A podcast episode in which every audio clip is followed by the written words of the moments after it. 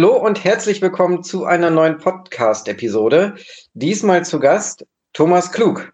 Hallo Thomas. Hallo Sebastian, ich freue mich. Ich freue mich auch sehr. Du bist ja jemand, der sehr interessiert ist, an vielen Ecken arbeitet und ganz viel Erfahrung hat, um es mal sehr oberflächlich zu sagen. Und wir steigen natürlich tiefer rein, bei welchen Dingen ähm, ich da jetzt Bezug drauf nehme. Wir beide kennen uns ja schon seit über zehn Jahren tatsächlich persönlich und haben oft sehr schöne Momente auch miteinander geteilt, würde ich mal so sagen. Ähm, ich denke, das geht dir ähnlich. Unter anderem zum Beispiel ist es genannt äh, meine Abschlusspräsentation an der D-School in Potsdam am Hasso-Plattner-Institut, wo ich selber das äh, Design Thinking Zertifikat ja erlangt habe und dann natürlich sozusagen so Besucher empfangen habe mit meiner Gruppe und äh, denen dann Design Thinking damals vorgestellt habe. Da warst du ja auch mit an Bord und hast dir das als Besucher angeguckt und angeschaut äh, bei den Besuchertagen. Bis hin zu gemeinsamen Veranstaltungen ähm, in Göttingen, zum Beispiel zum Thema New Work, neue Arbeit, neue Kultur. Da war Friedhof Bergmann ja zu Gast und hat ein Seminar geleitet, wo du Teilnehmer warst. Und ich selber durfte dann auch Teilnehmer bei deinen Veranstaltungen zum Beispiel sein, was das Thema Theory U zum Beispiel anbetrifft. Damals zum Beispiel, ich glaube, das war 2015 oder sowas in der Richtung, dann im Kloster sogar. Da hatten wir uns ein Wochenende im Kloster eingemietet und dort dann die Räumlichkeiten genutzt und natürlich dann auch diese Stimmung mit aufgenommen, die es da gibt. Und weitere Events und Möglichkeiten, die wir gemeinsam genutzt haben. Wenn du dir das jetzt alles so Revue passieren lässt, was ist denn so dein Empfinden, wenn du da diesbezüglich drüber nachdenkst? Jetzt zunächst mal denke ich, meine Güte, muss ich schon alt sein, wenn ich so viele Dinge erlebt habe. Und das ist ja nur das, was ich mit dir selber erlebt habe. Daneben gibt es ja auch vieles andere. Du hast das mit Design Thinking erwähnt. Ich weiß, dass ich da in solchen Vorträgen oder in Vorstellungen von eigenen Prototypen dabei war, aber ich wusste nicht mehr, dass eine der Gruppen mit dir bestückt war und dass wir uns da kennengelernt haben. Das war mir vollkommen entfallen. Von daher ist das einfach nochmal eine Geschichtsklärung für mich, äh, wo ich einfach grinsen musste. Mit Fritjof Bergmann, mit Hüter und viele andere Sachen. Theorie U erinnere ich mich noch gut. Da haben wir mehrere solche Wochenenden gemacht, um uns gemeinsam sozusagen im Beraterlernen weiterzuentwickeln und da gemeinsam Dinge auszuprobieren in einem geschützten Raum. Da erinnere ich mich. Äh, ich freue mich darüber, dass so viele Dinge passiert sind und dass du Teil warst bei vielen verschiedenen dieser Aktivitäten. Ja, und es hat mich immer vorangebracht. Äh, jede einzelne dieser Stufen, sage ich jetzt mal, ach, man könnte ja auch sagen, die Bewusstseinsstufen, äh, Eingeweihte wissen, was ich damit meine. Ne, das Thema Spiral Dynamics spielt da ja rein, äh, oder auch die Menschen, die Lalou zum Beispiel folgen. Frederik Lalou, ja. Genau, Frederic Laloux mit dem Thema Reinventing Organizations. Das ist ja sein, sein Klassiker, wo er dann auch in diese Richtung denkt, nämlich, dass es so Bewusstseinsstufen gibt und Unternehmen natürlich diesbezüglich dann, dass das auch Unternehmen auch abfärbt, je nachdem, wer, wer das Unternehmen führt.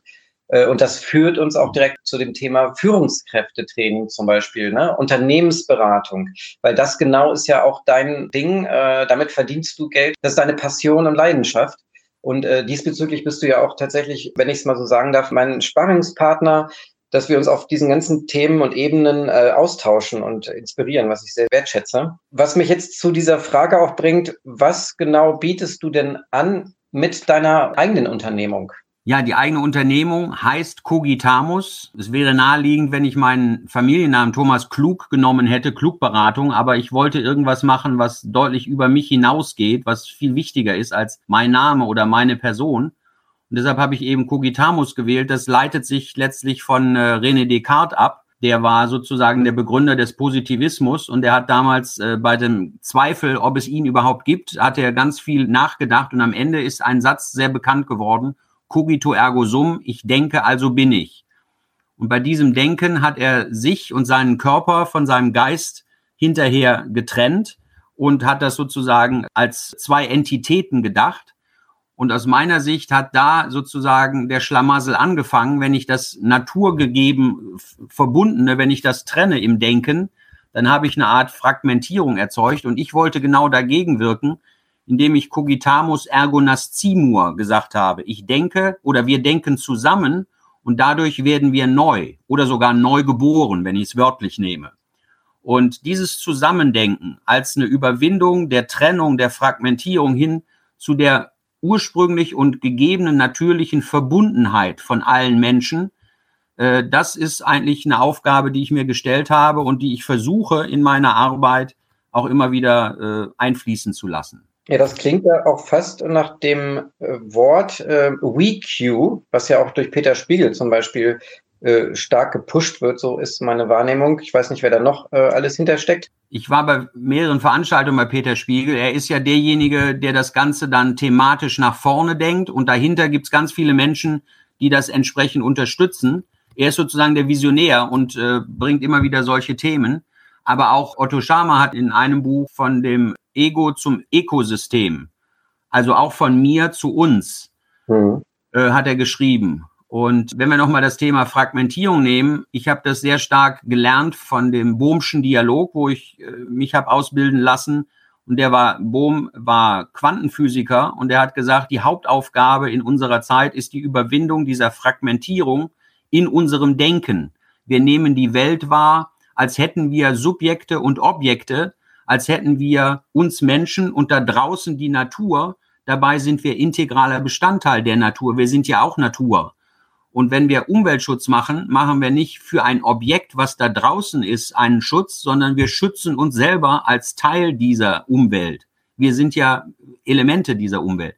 Das war sozusagen für mich äh, der, der vordergründige Punkt, wo ich gesagt habe, genau, da scheint mir auch die Problematik zu sein. Deshalb zusammendenken, das, was getrennt ist. Und letztlich hat gleichzeitig Titch Nathan das Gleiche durch seinen Ansatz des Interbeing angesprochen. Also wir sind im Grunde immer nur für den anderen und durch den anderen und wir sind im Grunde eine weltweite Einheit. Wir sind ein Organismus, alle zusammen. Martin mhm. Buber hat das in seiner Religionsphilosophie ebenfalls im Ich und Du ausgedrückt. Ich entwickle mich oder ich werde erst durch den Kontakt, durch die Begegnung mit dir, indem ich mich in dir gespiegelt sehe und dann sozusagen ganz zu mir selber werde und dann auch sehe, welche soziale Verbindung, wir sind ja als Menschen soziales Wesen, welche soziale Verbindung da ist und was im Grunde der Grund für unsere Existenz und auch die Begründung für unsere Menschlichkeit sein könnte. Das sind alles Dinge in diesem Zusammenhang, die ich im Laufe der Jahre so langsam gelernt habe und die mir so langsam schwanen, wie wichtig diese Erkenntnis denn ist. Und was bringt es denn den Menschen, dich zu beauftragen? Ich hoffe, dass ich denen helfen kann, wenn die eine Fragestellung haben, wo ich möglicherweise bei der Entwicklung einer Antwort hilfreich sein kann, als eine Art Geburtshelfer für neues Denken oder als eine Art Raumpfleger für das Halten eines Raumes, in dem man dann kreativ denken kann. Wenn ich den Eindruck habe, da könnte ich hilfreich sein, dann kann das vielleicht eine Sache sein, wo die dann ihre Fragen beantworten können oder Lösungswege für ihre Aufgaben, die ihnen gestellt sind oder die sie sich selber stellen. In jedem Falle wird es wahrscheinlich eine spannende Auseinandersetzung sein. Und selten kann ich äh, fixe Lösungen anbieten. Das ist auch nicht meine Aufgabe, sondern ich versuche Unternehmen zu helfen, ihre Aufgaben zu lösen. Mhm. Und die Werkzeuge, äh, sage ich jetzt mal, haben wir jetzt gerade ja auch genannt, die Theoriemodelle, sage ich jetzt mal dahinter. Gibt es noch weitere, auf die wir jetzt noch gar nicht so äh, zu sprechen gekommen sind, die du da auch mit einbeziehst? Ja, ich würde zunächst mal sagen, ich betrachte diese, diese Modelle, sei es jetzt Theorie U, sei es der Dialog oder Spiral Dynamics oder integrale Ansätze, nicht alleine als Werkzeuge, sondern immer als eine Kombination aus einer inneren Haltung und einer tiefen Überzeugung oder einer Bewusstseinsentwicklung und einem methodischen Vorgehen. Das ist immer eine Kombination. Das ist immer die Frage, welche Person nutzt solche Dinge auch. Deshalb möchte ich das nicht nur auf den, den Tool-Charakter reduzieren, sondern auch äh, mit der Haltung verbinden. Das sind so Elemente, die ich nutze, aber in der Regel finde ich, ist im Gespräch miteinander klären sich viele Sachen und in der Regel versuche ich Leute, alle, die die betroffen sind von einer Veränderungsmaßnahme beispielsweise, was eines meiner Hauptthemen ist, versuche ich alle in einen Raum zu bekommen und dann mit denen gemeinsam zu überlegen, was gilt es denn zu tun? Was ist unsere Aufgabe? Wie können wir das lösen? Was sind unsere Erfahrungen in der Vergangenheit? Und wie können wir das besser machen? aus den, in den Rahmenbedingungen, in denen wir im Augenblick äh, uns befinden. Das ist im Grunde ein Grundmuster des Vorgehens und in der Regel führt das auch dann zu besseren Ergebnissen oder zu, zu Entwicklungen, die sich hinterher als tragfähig erweisen. Hm. Ich würde gerne nochmal einfach, ähm, weil du ja so ein breites Verständnis hast ähm, und das sehr gut erklären kannst, da nochmal nachfragen für die Zuhörenden sozusagen. Also wir reden ja jetzt gerade über auch Bewusstseinsebenen in Unternehmen. Hast du da eine leichte Erklärung, wie man das ja ganz gut den Menschen da draußen näher bringen kann, was, was wir jetzt mit diesem Verständnis meinen? Also eine leichte Erklärung, glaube ich, habe ich nicht. Die Frage ist, wie betrachte ich die Welt? Was ist meine Perspektive und auf welche Dinge lenke ich meine Aufmerksamkeit? Im Unternehmen ist es einfach nur die, die Art der Arbeit, die ich mache? Ist es äh, das Ziel, einen Gewinn zu erzielen? Ist es das Ziel, in einer weltweit arbeitsteiligen Gesellschaft einen Beitrag zu leisten? Und wenn ich diesen Beitrag gut leiste, dann werde ich dafür auch wahrscheinlich von den Kunden belohnt, indem sie mein Produkt oder meine Dienstleistung kaufen. Das sind ja alles verschiedene Fragestellungen oder verschiedene Perspektiven, mit denen ich auf eine unternehmerische Tätigkeit oder eine geschäftliche Tätigkeit draufschaue. Und je nachdem, wie umfassend und wie komplex diese Perspektive ist, bin ich eben auf verschiedenen Bewusstseinsebenen. Und das kann man entwickeln äh, so wie das auch beim einzelnen Menschen entwickelt wird. Am Anfang guckt das Baby darauf, dass es genug zu essen und zu trinken hat. Dann will es irgendwie spielen. Dann entdeckt es seinen eigenen Körper und entdeckt, dass es mit dem Körper sich sogar fortbewegen kann. Dann entdeckt der Mensch seinen eigenen Willen und äh, ist dann vielleicht in dieser Trotzphase, wie man das nennt. Also da gibt es eben bei dem individuellen Menschen bestimmte Entwicklungsstufen. Und da gab es ja die unterschiedlichsten Theoretiker, die sich damit beschäftigt haben, ob das Gartner war, Löwinger oder andere. Und eben für Spiral Dynamics Beck und Cohen, die das untersucht haben, beziehungsweise die sind zurückgegangen auf Claire Graves. Der hat die Untersuchung gemacht in den 60er. Der ist ein Psychologe in Amerika gewesen in den 60er Jahren. Und das hat den, den Ausgangspunkt gebildet. Und Beck und Cohen haben das dann in ein Buch gepackt und veröffentlicht, quasi ihr Professor. Individuelle Entwicklungsstufen und ähm, die kann man jetzt auch übertragen, sowohl auf Unternehmen oder Organisationen als auch auf gesamte Gesellschaften. Wo steckt eigentlich eine Gesellschaft? Wo steckt die Bundesrepublik Deutschland Gesellschaft oder wo steckt Europa mit seinen verschiedenen Facetten im Norden und im Süden und so weiter? Gerade auf diesen Entwicklungsstufen. Wo steckt Afghanistan?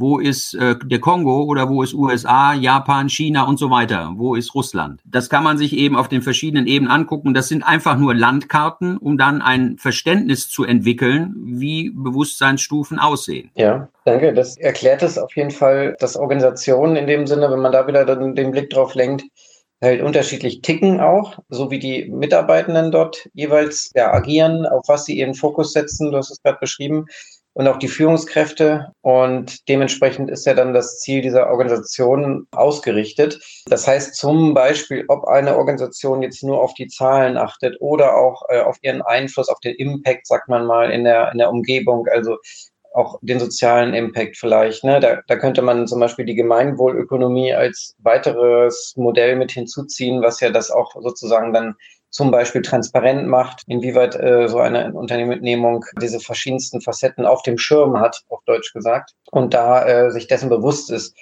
über die, die eigenen Handlungen und ähm, ja, Auswirkungen, die die eigenen Handlungen bewirken. Ja, also es ist ja auch so, dass du sehr gerade das, was das anbetrifft, nämlich die Auswirkungen eines Unternehmens, das, was das Soziale, das Nachhaltige und so weiter anbetrifft, das ökologisch Nachhaltige, dass das ja auch für dich wichtig ist in deinen Tätigkeiten. Du bist ja auch zum Beispiel mit dem genossenschaftlichen Bestrebungen in Deutschland äh, verbandelt. Kannst du da was drüber erzählen oder möchtest du da was erklären? Ja, gerne. Ich habe letztlich mich gefragt, was ist denn eine Gesellschaftsform, die in ihrer Genetik und in ihrer äh, DNA verankert hat, dass man eben nicht nur an sich als eigene Organisation, sondern gleichzeitig, nicht anstelle dessen, sondern gleichzeitig auch ans Gemeinwohl denkt wie wir auch die Gemeinwohlverpflichtung im Grundgesetz stehen haben. Das steht ja das Eigentum verpflichtet.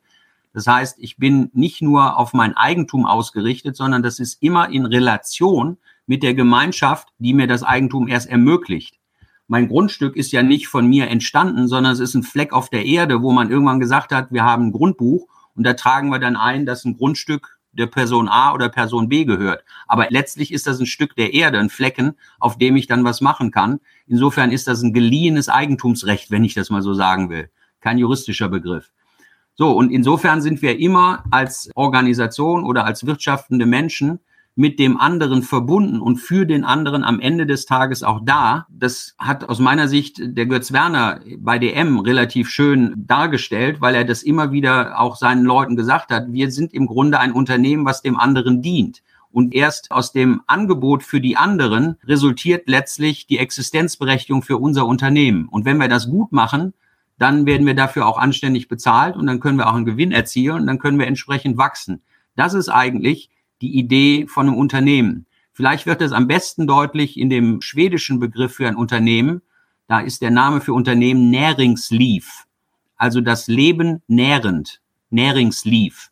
Und da finde ich, kommt gut zum Ausdruck, wozu Unternehmen eigentlich da sind, das Leben zu nähren und nicht den Stakeholder, also den Finanzier des Unternehmens zu nähren, sondern das Leben.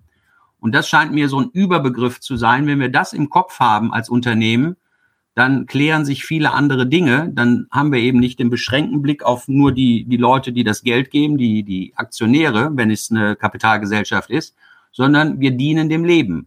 Und das machen wir in einer arbeitsteiligen Form. Und diese Arbeitsteilung wandelt sich auch im Laufe der Zeit. Jetzt muss ich nochmal zurückgehen. Was war deine Frage? Wie? ja, wir haben uns in letzter Zeit sehr viel über das Thema Genossenschaften ausgetauscht. Ja, genau. Liegt ja auch nahe, weil ich bin ja selber jetzt auch tätig seit anderthalb Jahren in einer genossenschaftlichen Bank und äh, habe dadurch natürlich auch Einblick, wie Genossenschaften im Finanzspektrum in Deutschland organisiert sind, was äh, deren Ziel ist und generell das Thema Genossenschaften, warum es auch so wichtig ist und eine wichtige Ergänzung zu den anderen Unternehmensformen ist.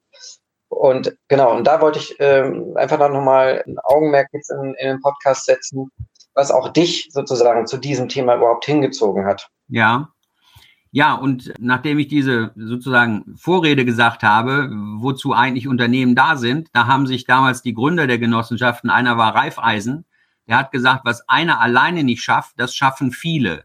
Und da hat er gesagt, äh, wir wollen nicht individuell nur die Unternehmen fördern, sondern wir wollen eben eine Genossenschaft, eine Gemeinschaft von Leuten, die ein ähnliches Interesse haben, die wollen wir zusammenbringen und dann sozusagen die vielen oder die kollektive Intelligenz, würde man vielleicht heute sagen, die zusammenzuwerfen und daraus etwas Größeres Ganzes zu machen, was zum Nutzen sowohl in dem Sinne der Genossen als auch der Gemeinschaft letztlich um die Genossen herum ist.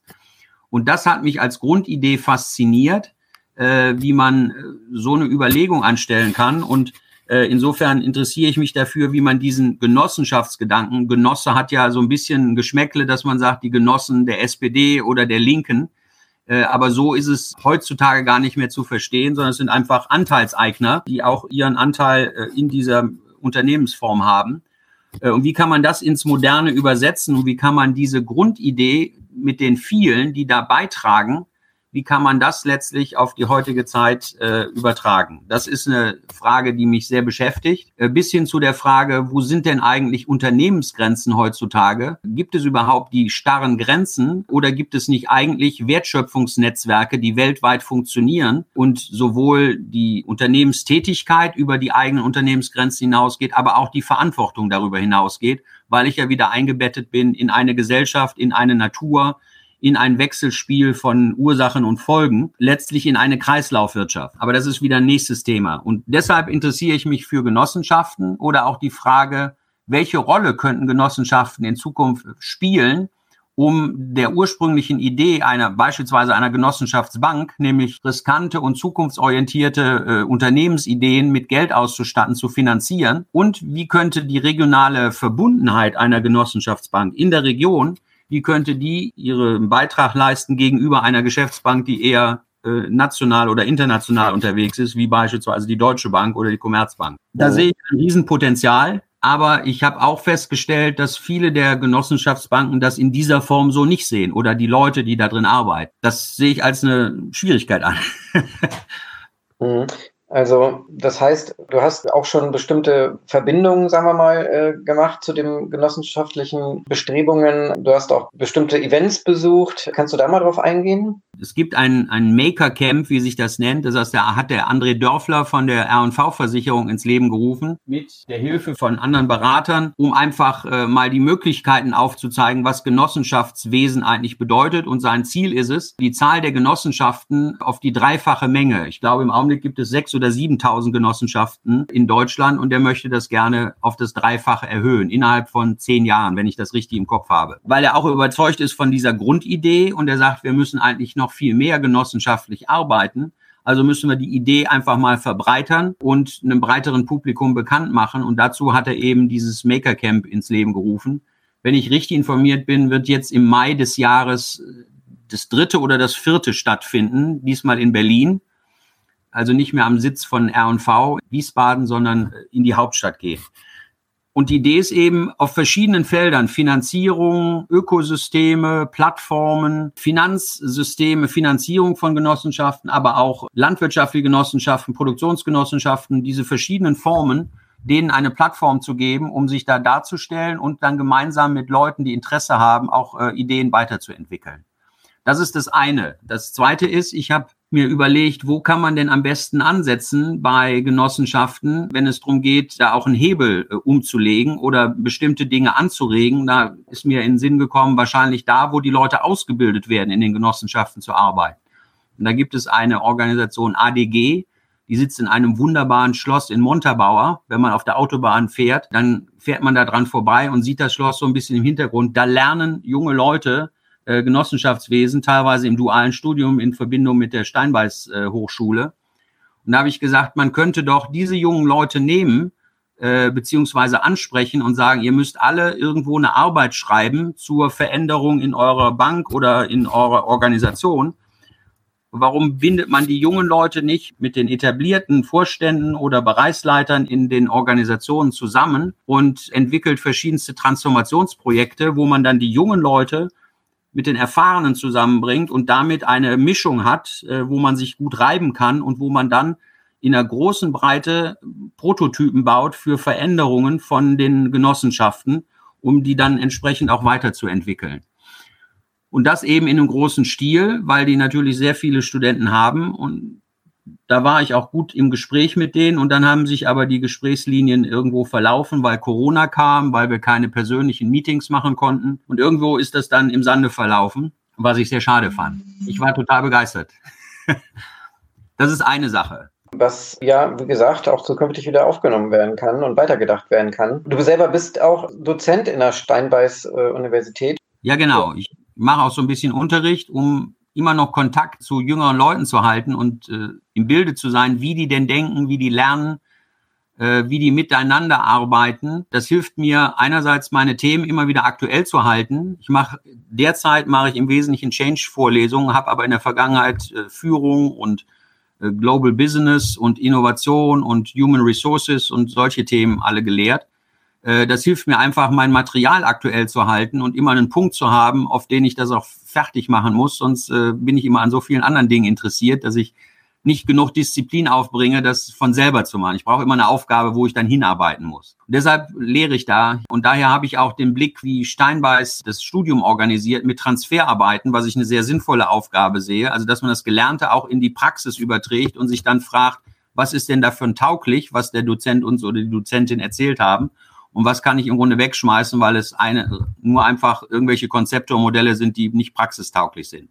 Und das soll da eben rausgefunden werden. Und deshalb finde ich diese Verbindung so ähnlich wie bei der äh, dualen äh, Berufsausbildung, dass man eben die Verbindung zwischen Theorie und Praxis versucht hochzuhalten und auch immer wieder einüben zu lassen und ausprobieren zu lassen. Mhm. Apropos ausprobieren, nochmal einen Schlenker äh, ganz kurz zurück auf die Methoden. Sagt dir denn The Art of Hosting etwas? Ja, wenn ich aus dem Dialog komme, dann ist das natürlich eine Form, wie man Gastgeberschaft organisieren kann. World Café, Art of Hosting, die Großgruppenverfahren, Open Space und Future Search und solche Sachen das sind natürlich Methoden, wo man große Veränderungsprozesse mit unterstützen kann.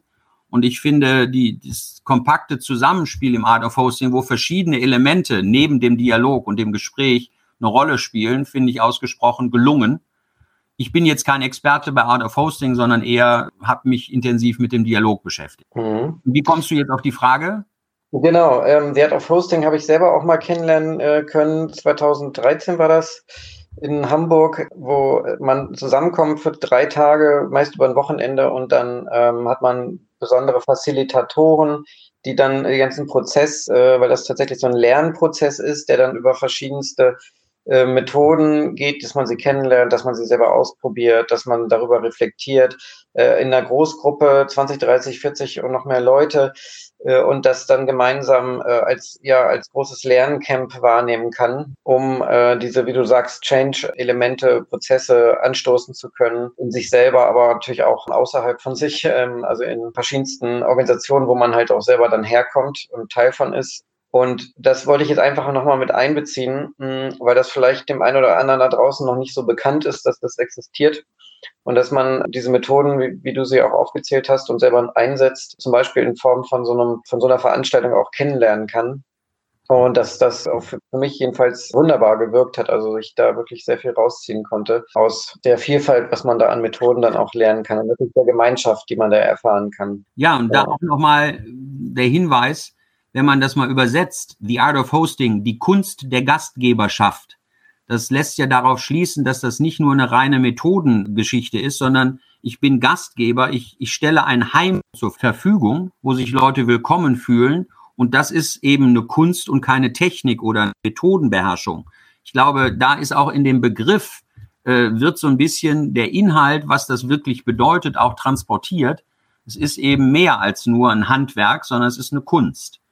Und äh, wenn ich mit dem Verständnis daran gehe, auch mit dieser Haltung, Gastgeber zu sein, dann äh, ist das wie im Orient, wo man eben auch immer Gastgeber selbst für wildfremde Leute ist. Äh, wenn die Durst haben oder wenn die eine Ruhezeit brauchen, dann bietet man das an, weil das eben üblich ist, bei Beduinen beispielsweise.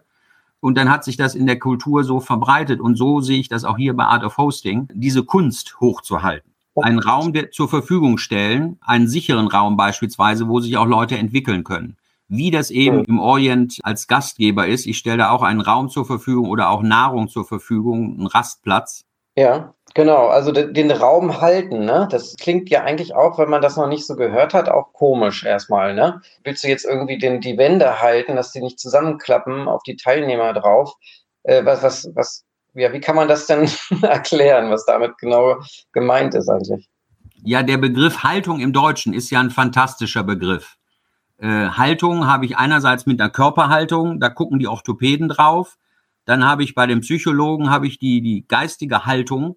Ich muss gehalten sein, um andere halten zu können und auch einen Raum halten.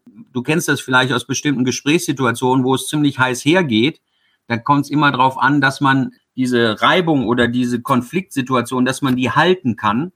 Deshalb bezeichne ich mich auch manchmal spaßigerweise als Raumpfleger für die Pflege von Innen- und Außenräumen. Also, dass man versucht, äh, in, in bestimmten Situationen auch den Raum so zu halten oder einen sicheren Raum zu erzeugen durch verschiedene Vorgehensweisen, dass Leute sich psychologisch sicher genug fühlen, auch ihre Unsicherheiten, sogar ihre Verletzlichkeiten zu zeigen, sich verletzbar zu machen, weil dann erst es wirklich an die eingemachten Dinge geht, weil man dann erst wirklich in der Tiefe auch miteinander spricht. Und so ein Raum will einfach äh, gehalten sein, damit das auch möglich ist. Und dazu braucht es eben eine gewisse Erfahrung, dass man mit einem gewissen Respekt auf die Gesprächspartner eingeht, dass man mit einer gewissen Neugier auch die andere Position versucht zu verstehen und einzusteigen und dann eben ein gemeinsames rauszufinden und nicht unbedingt in einem Gespräch immer als der Sieger rausgehen wollen. Das ist äh, das Ergebnis einer Debatte, äh, wo ich eben im Parlament äh, gegen den, den politischen Gegner gewinnen will. In einem Dialog-Setting wird der Raum gehalten, damit man wechselseitig versteht, dass man erstmal die Dinge von den verschiedenen Perspektiven beleuchtet und sich möglicherweise selber beim Denken zuschauen kann und dabei entdeckt, welche mentalen Modelle, welche Vorurteile man denn mit sich trägt indem andere jemand damit konfrontiert, aber ohne dabei zu verletzen, sondern dass das alles in einer einigermaßen friedlichen und äh, respektablen Art und Weise funktioniert. Das verstehe ich unter Raum halten, dass äh, schwer auszusprechendes, vielleicht sogar mich angreifbar machendes möglich ist. Und das ist natürlich hoch schwierig in einem Unternehmen, wo es vielfach auch darum geht, dass man immer der, als der Bessere dasteht oder als der Überlegenere, der Besserwissende und so weiter, dass man sich aber traut, auch zu sagen, ich weiß es einfach nicht, ich habe auch keine Idee, aber ich spreche das jetzt mal aus und dann werden viele Leute, so ist zumindest meine Erfahrung, sagen, ich habe es ja auch nicht, aber ich bin froh, dass du das jetzt mal gesagt hast, jetzt kann ich mich auch trauen, das zu äußern. Das ist einen Raum halten, die Möglichkeit zu geben, sich auch als unsicher, als verletzbar äh, zu zeigen. Und das ist für mich die Frage, kann ich ganz menschlich auch auftreten oder muss ich immer eine Rolle spielen? Muss ich immer als der Hero dastehen? Was mir in vielen Organisationen so scheint, als wäre das da das äh, ausgegebene Motto. Wir haben nur starke Leute, die gar nicht zweifeln, die gar nicht unsicher sind. Es ist mitnichten der Fall.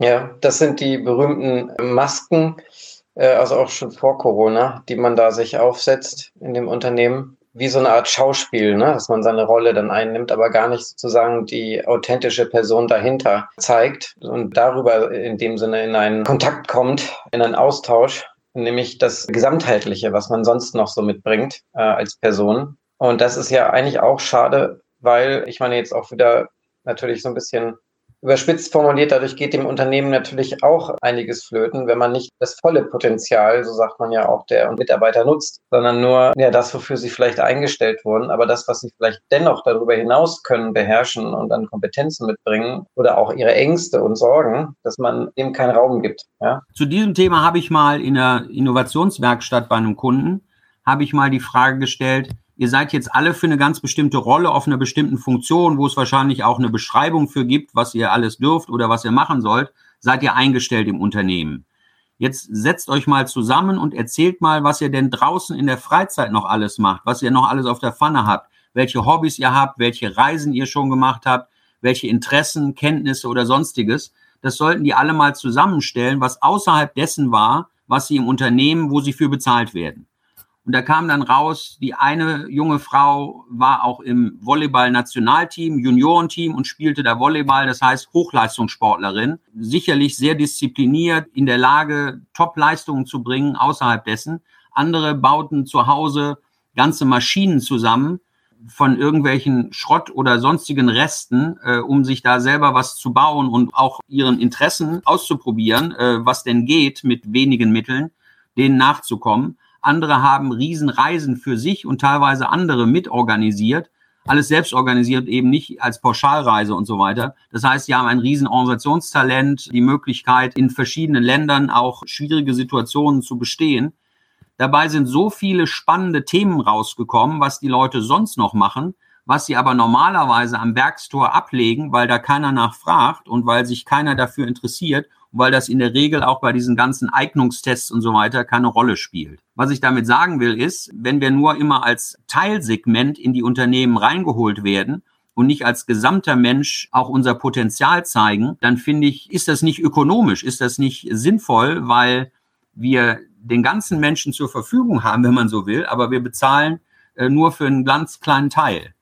Und wenn ich das jetzt nicht nur auf die Organisation äh, beziehe, sondern auch auf unsere Gesellschaft, wo wir viele Dinge gar nicht nutzen, weil wir einfach die Menschen gar nicht fragen, äh, ob sie nicht bei der Lösung von Problemen weiterhelfen können, dann finde ich, äh, bleiben wir deutlich hinter dem, was unsere Möglichkeiten sind und auch unsere Notwendigkeiten. Denn ich glaube, wir müssen das ganze Potenzial der Menschheit heben und nutzen, um unsere aktuellen Fragestellungen und Probleme lösen zu können. Ja, das führt mich ja auch gedanklich äh, in den Bereich des Themas Innovation. Innovation schaffen und also sprich das Neue auf die Welt bringen. Ne? Das ist ja auch, äh, was Theory U zum Beispiel verspricht, dass man, du hast es vorhin genannt, äh, Geburtshelfer ist, ne? dass man wie so eine Doula, das ist ja auch nochmal so ein, so ein anderer Bereich, ähm, einfach bei der Geburt die äh, Schwangere unterstützt und, und alles Gute in die Wege leitet. Also noch ein bisschen anders als jetzt die Hebamme an sich. Doula nicht, was ist das?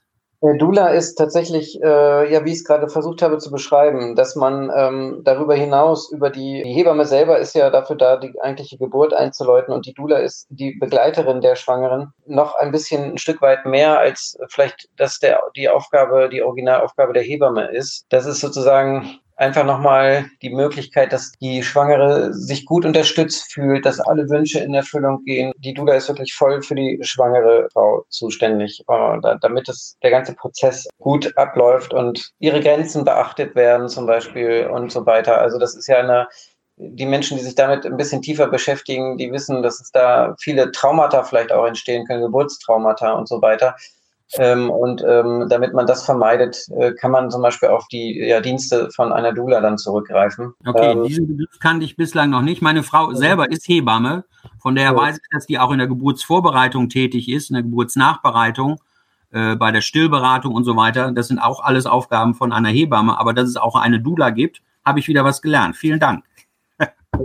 Äh, ich kenne zufällig nämlich eine Person, die auch Art of Hosting macht und zusätzlich Edula ist. Deswegen äh, habe ich das überhaupt kennengelernt und weiß, dass es da verschiedene Ebenen gibt, die einen gemeinsamen Ursprung haben, nämlich dieses Begleiten, Guttun, die Haltung auch, auch dieser Raum halten. Ne, das übernimmt auch eine Dula. Das Thema Innovation, da war ich gerade und da bist du ja auch selber ganz inspiriert und inspirierend. Gerade auch was vielleicht auch in der Verbindung mit dem Thema Genossenschaften, da geht es ja auch um das Thema Ökosysteme regionale Ökosysteme, kann man dazu sagen. Was möchtest du zu diesem Themenfeld denn äh, beitragen? Ja, das ist ein großes Thema. Ich habe mich gefragt, wie können wir denn die gesellschaftliche Transformation, wie sie vor uns liegt, wie kann man die am ehesten bewältigen? Und wir haben ja eben angesprochen, dass in vielen Bereichen das menschliche Potenzial bei weitem noch nicht ausgeschöpft ist, dass wir, glaube ich, äh, noch viel mehr Erfahrung in der Menschheit haben und in, bei den Menschen viel mehr Interesse, viel mehr äh, den Wunsch auch beizutragen. Das haben wir gesehen bei der Flüchtlingskrise, dass da ganz viele Menschen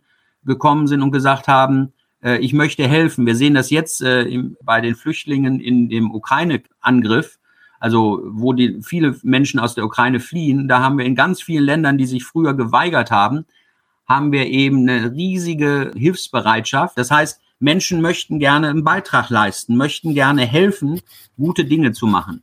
Und äh, wenn wir das übertragen auf die Frage, wo können wir das denn auch gesellschaftlich nutzen? Müssen wir immer warten, bis Parteien um die Ecke kommen mit irgendeiner Lösung? Oder können wir nicht in unserer Kommune oder in unserer Region die Menschen zusammenbringen und deren ganzes Potenzial auch heben? Was ist dazu notwendig? Was müsste geschehen? Und meine Überlegung ist, dass wir Menschen in Begegnungsräumen zusammenbringen, und zwar Menschen von den bisherigen bestehenden Institutionen, sei es denn ein Unternehmen, sei es die Volkshochschule, sei es eine Schule oder ein Krankenhaus oder sonst was und die Menschen von verschiedensten Initiativen. Ob es jetzt Agenda 21 ist, ob es Greenpeace ist, ob es die Sustainable Development Goals Zielgruppen sind oder Gemeinwohlökonomie oder Mitmachregion, wie sie alle heißen. Es gibt ja Hunderttausende von Initiativen. Und wenn ich die miteinander in Beziehung zueinander bringe und die ihre verschiedenen Stärken miteinander verbinden, dann glaube ich, können wir eine kollektive Intelligenz heben, wie wir das noch bislang überhaupt nicht realisiert haben.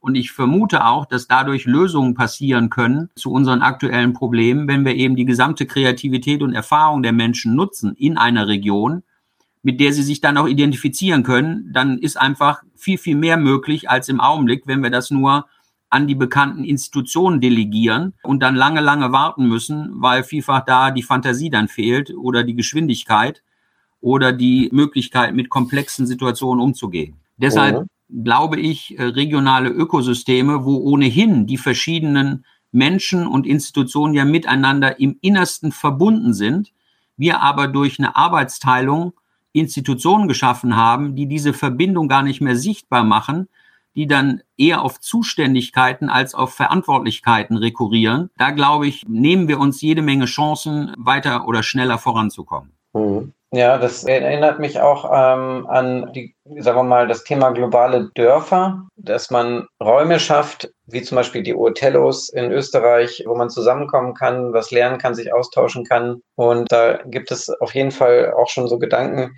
wie man die Region, die Vielfalt in der Region sichtbar macht und das mit dem Thema Bildung verknüpft. Sehr spannende Elemente, weil so höre ich das raus. Es geht ja auch um das Thema Resilienz, ne? dass man darüber zeigt, was, was für eine Kraft und was für ein Potenzial die Region besitzt und darüber die ganzen Energien und ja, Wertstoffkreisläufe und so weiter, dass man das regional nochmal verankert beziehungsweise ja, bestärkt und fördert. Treffe ich das, äh, das, was du auch damit meinst? Das ist mit Sicherheit ein Aspekt. Du hast jetzt ganz viele angesprochen. Das Thema Bildung äh, steckt aus meiner Sicht in all diesen Themen drin. Wie kann ich Bildung so organisieren, dass sie auch eine Herzensbildung ist, eine Qualifikationsbildung, eine Kompetenzbildung, also eine ganzheitliche Bildung. Diesen Begriff gibt's ja in anderen Sprachen so nicht, sondern im Grunde aus Humboldt abgeleitet, eine humanistische Bildung, die eben auch dem Ganzen zugutekommt und nicht nur eine Wissensansammlung, um dann hinterher ein Berufsprofil gut erfüllen zu können. Das ist nicht mein Verständnis von Bildung, sondern dass man in der Lage ist, Situationen zu verstehen durch eigenständiges Denken und Empfinden, durch Spüren. Diese Mischung aus allem, das glaube ich, ist die Aufgabe von Bildung. Und wenn ich mir angucke, in welchen Institutionen das passiert und in welcher Organisationsform, dann ist das eher eine Vorbereitung noch aus dem preußischen Vorbereiten von Soldaten oder von Verwaltungsbeamten, die irgendeine gegebene und sich kaum verändernde Aufgabe zu erfüllen haben. Daher rühren noch viele unserer Klassenräume oder unsere Studiensäle und so weiter anstatt ein Entdeckungslernen, ein Ausprobierlernen zu organisieren, wo ich dann rausgehe ins Feld, mir eine Aufgabe stelle und dann bei dieser Erledigung der Aufgabe gleichzeitig auch noch ein Wissen aneigne, wo ich dann äh, sehe, das ist dafür notwendig, um diese Aufgabe zu erledigen, dann macht es einfach viel mehr Freude, auch im Lernen zu sein und Schule nicht als eine Last zu empfinden und mich dann aufs Wochenende zu freuen, sondern mein Traum ist, wenn man äh, als Schüler äh, sagt, hoffentlich ist bald wieder Montag, dann kann ich wieder was von der Welt entdecken. Das wäre mein Traum, wenn so Bildung organisiert wäre, dass das der Wunsch der Kinder wäre. Ganz anders ist die Realität. Aber das ist nur ein Aspekt. Natürlich ist auch das Thema Kreislaufwirtschaft in einer Region. Wie kann ich die Abfälle des einen zu den Nahrungsmitteln oder zu den Rohstoffen des anderen äh, machen? Beispielsweise gibt es, ich glaube, in Helsinki hat man Unternehmen und Serverfarmen so gebaut, dass man die Abluft aus der Kühlung äh, dieser Serverfarm genutzt hat, um die Radwege, die ganz in der Nähe dieser Gebäude vorbeifahren, im Winter eisfrei zu halten. Das finde ich ist eine intelligente Art und Weise, wie man verschiedene Dinge auch in der Stadtplanung miteinander verbindet. Also die Abwärme des einen für das Heizen der, der Fahrradwege im anderen zu nutzen. Und das ist ja nur ein Aspekt von gesamter Kreislaufwirtschaft.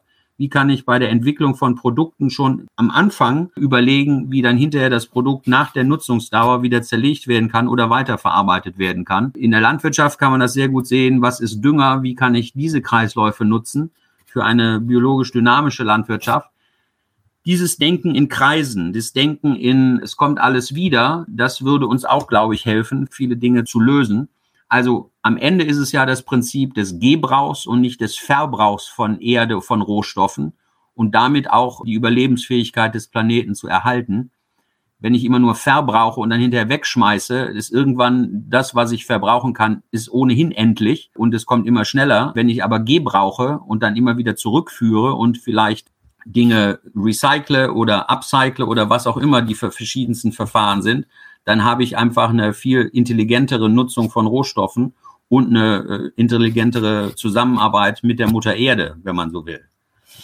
Das oh. sind alles verschiedene Aspekte bis hin zum Thema Quartiersentwicklung. Wie kann ich Arbeiten und Wohnen miteinander verbinden und enger zusammen machen? Wie kann ich eine Energieversorgung dezentralisieren und damit auch weniger anfällig machen von Weltmarktpreisen, wie wir das im Augenblick haben? Wie kann ich Mobilität organisieren in einer Region, äh, dass es einerseits umweltfreundlich ist, zum anderen auch mit einem schnellen Takt funktioniert und zum dritten auch äh, die Gemeinschaft fördert. Da kann man den öffentlichen Nahverkehr, da kann man aber auch private Initiativen im ländlichen, wo dann Mitfahrbänke aufgestellt werden, äh, wo Leute mitfahren können hybride Modelle von verschiedenen Verkehrsanbietern und so weiter. Da gibt es so viele Möglichkeiten, die auch zum Teil schon genutzt werden die Idee ist, das in die Fläche zu bringen und auch größer aufzuziehen und die Beispiele, die in einem Ökosystem praktiziert werden, auf andere zu übertragen und dann eben diese Erfahrung nutzbar zu machen. Und nicht alles nur, jeder macht es für sich,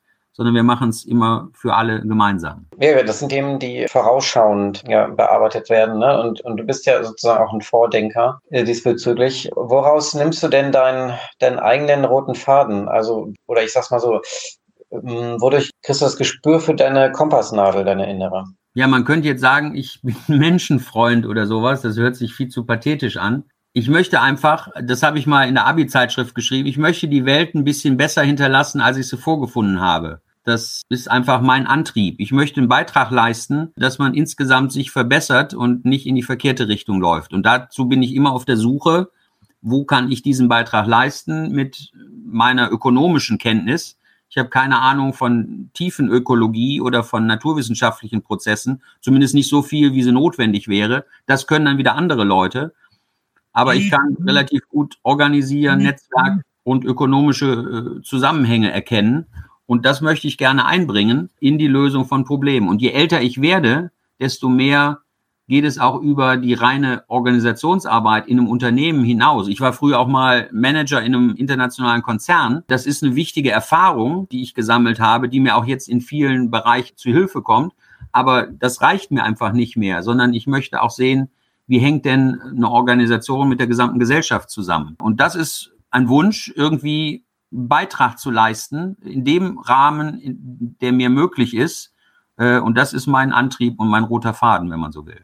Sehr schön. Ja, Thomas, ich sag mal herzlichen Dank. Also ich ziehe da sehr viel Inspiration raus. Ja, ich freue mich einfach auch auf die weiteren Themen, die wir beide gemeinsam erforschen und entdecken und voranbringen. Ja, ich danke dir für die Gelegenheit, hier das mit dir mal zu besprechen. Und ich freue mich ebenfalls, äh, denn es gibt nicht so viele Leute, mit denen man so breit auch äh, sprechen kann. Und es ist auch immer für mich eine Inspiration. Herzlichen Dank, Sebastian.